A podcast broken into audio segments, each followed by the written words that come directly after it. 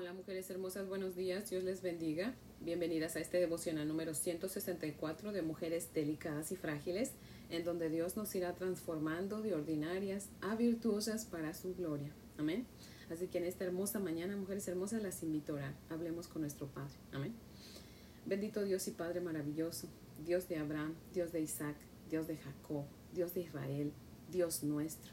En esta mañana, Padre, venimos ante ti como cada mañana, Señor, agradecidas por un día más de oportunidades que tú nos regalas, Padre. Gracias, Señor, por esa oportunidad que nos das de ser mejor que ayer, Señor. Gracias por la oportunidad que nos das, Señor, de querer hacer tu voluntad, de querer escuchar tu palabra, Señor. Padre, queremos conocerte más para alimentar nuestras almas sedientas de ti, Padre, y para saber más cómo podemos glorificarte, Señor. Cómo podemos vivir de una manera que te glorifique, que exalte tu nombre, Padre y que dé testimonio a otros para que otros vengan al conocimiento de tu palabra, Señor. Oh Dios poderoso, úsanos en este día en gran manera, Padre, para que demos un buen testimonio, Señor, para que exaltemos tu nombre y te glorifiquemos, Padre. Sabemos que nacimos para adorarte, Señor, y queremos adorarte con nuestra obediencia, con nuestra rectitud, Padre. Pero ayúdanos, Señor, porque solas no podemos. Ayúdanos, Padre. Te damos gracias y te pedimos todo esto en el nombre poderoso de nuestro Señor Jesucristo y para su gloria. Amén, Señor. Bueno, mujeres hermosas, les invito a que abran conmigo su Biblia en Éxodo capítulo 3, versos 16 al 22. Éxodo capítulo 3, versos 16 al 22. Dice la palabra del Señor así. Ve y reúne a los ancianos de Israel y diles, Jehová, el Dios de vuestros padres, el Dios de Abraham, de Isaac y de Jacob, me apareció diciendo, En verdad os he visitado, y he visto lo que se os hace en Egipto, y he, dicho, Yo os sacaré de la aflicción de Egipto a la tierra del Cananeo, del Eteo, del Amorreo, del Fereceo, del Ebeo y del Jebuseo, a una tierra que fluye leche y miel. Y oirán tu voz, e irás tú y los ancianos de Israel, al rey de Egipto, y le diréis, Jehová, el Dios de los hebreos, nos ha encontrado.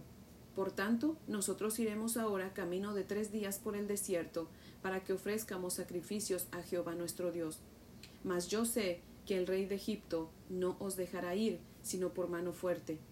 Pero yo extenderé mi mano y heriré a Egipto con todas mis maravillas que haré en él, y entonces os dejará ir y yo daré a este pueblo gracia en los ojos de los egipcios, para que cuando salgáis no vayáis con las manos vacías, sino que pedirá cada mujer a su vecina y a su huéspeda alhajas de plata, alhajas de oro y vestidos, los cuales pondréis sobre vuestros hijos y vuestras hijas, y despojaréis a Egipto. Amén. Les voy a leer el comentario de Matthew Henry que cita lo siguiente, dice. El éxito de Moisés con los ancianos de Israel sería bueno. Dios, que, por su gracia, inclina el corazón y abre el oído, pudo decir de antemano, ellos escucharán tu voz, pues Él les daría la disposición en este día de poder. En cuanto al faraón, aquí le dice a Moisés que las peticiones, las persuasiones y las quejas humildes no prevalecerían con él ni siquiera una mano poderosa extendida en señales y prodigios.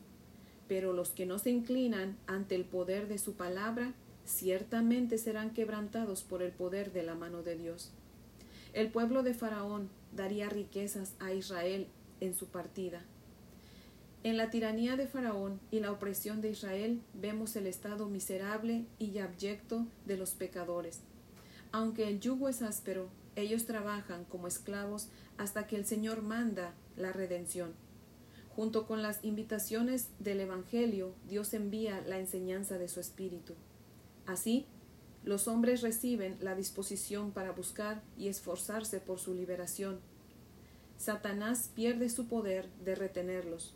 Ellos se salen adelante con todo lo que tienen y son, y aplican toda la gloria a Dios y al servicio de su iglesia. Fin de la cita. Me gusta el verso 16 en donde Dios le dice a Moisés, ve y diles, ciertamente los he visitado y he visto su sufrimiento. Dios visitaba a su pueblo y miraba las injusticias que sufrían, aunque ellos no lo miraban. Es Dios quien les daba las fuerzas para poder soportar lo que estaban sufriendo. solo que no les sacaba de su sufrimiento, pues porque todavía no era el tiempo. Mujer hermosa, Dios conoce su sufrimiento.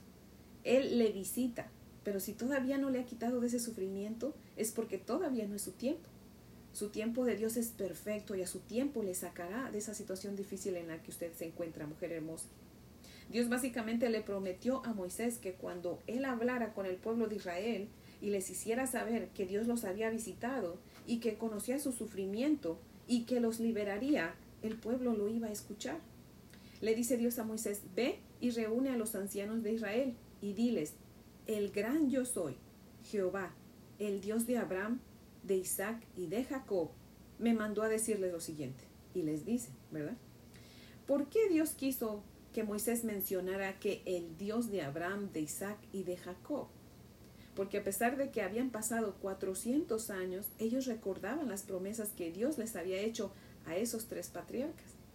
En el verso 18, Dios le dice a Moisés que vaya con los ancianos de Israel a ver al faraón para pedirle que los dejara ir tres días a ofrecer sacrificios en el desierto a Dios.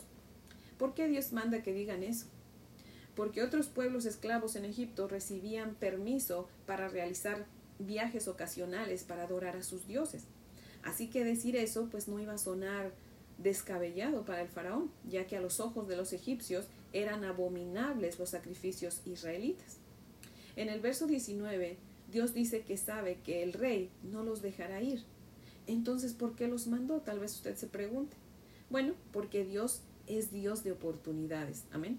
Y Dios quería darle la oportunidad a Faraón, ¿verdad? De que por las buenas dejara ir a su pueblo. En el verso 20 Dios nos deja ver que Él pelea por sus hijos. Amén. Segunda de Crónicas 20:15 dice, porque la batalla no es tuya, sino de Dios. Amén. Y todavía de que no pelearon los, israel, los israelitas, hasta se fueron con botín pues los egipcios les dieron oro y plata y vestidos. Imagínense nada más. Mujer hermosa, cuando Dios le saque de esa situación difícil en la que está usted ahorita, en la que está usted atravesando, Dios le va a dar de sus más ricas bendiciones, ya verá. Solo confíe en Dios y clame a Él. Aproveche que Él le visita y habla, hable usted con Él. Ríndase a Él, ríndale su vida, conságrele su vida y Él hará maravillas con usted, ya lo verá. Así que mujeres hermosas, este es el devocional de hoy que espero que sea de gran bendición porque el saber que, que Dios está con nosotros más cuando estamos en situaciones difíciles es una gran bendición, el saber que no estamos solas, que nuestras batallas ya no son nuestras sino del Señor cuando nosotros ya hemos venido a ser hijas de Él, ¿verdad? Cuando ya nosotras le hemos rendido nuestra vida. Amén. Así que mujeres hermosas, pues las invito a orar. Oremos. Amantísimo Padre Celestial. Seguimos aquí delante de tu presencia, Señor, de, donde no nos queremos ir nunca, Padre. Y gracias, Padre, porque siempre estás con nosotras en todo tiempo y en todo lugar, Padre. No existe un lugar, mi Dios amado, donde nosotras no podamos estar en tu presencia o tú no puedas estar con nosotras, Padre mío. Y muchas, muchas gracias por eso, Señor, porque no estamos solas. Porque especialmente cuando pasamos situaciones difíciles, Señor, es cuando tú más estás con nosotras, Padre. Aunque nosotras es cuando más estamos pensando que tú no estás con nosotras, Señor. Por favor, Padre mío, te ruego que nos recuerdes cuando pasamos por situaciones difíciles, que tú estás ahí, que tú nos estás cargando, mi Dios amado, que eres tú quien pelea nuestras batallas, mi Dios amado. Oh Dios poderoso, te damos muchas gracias por eso, Padre.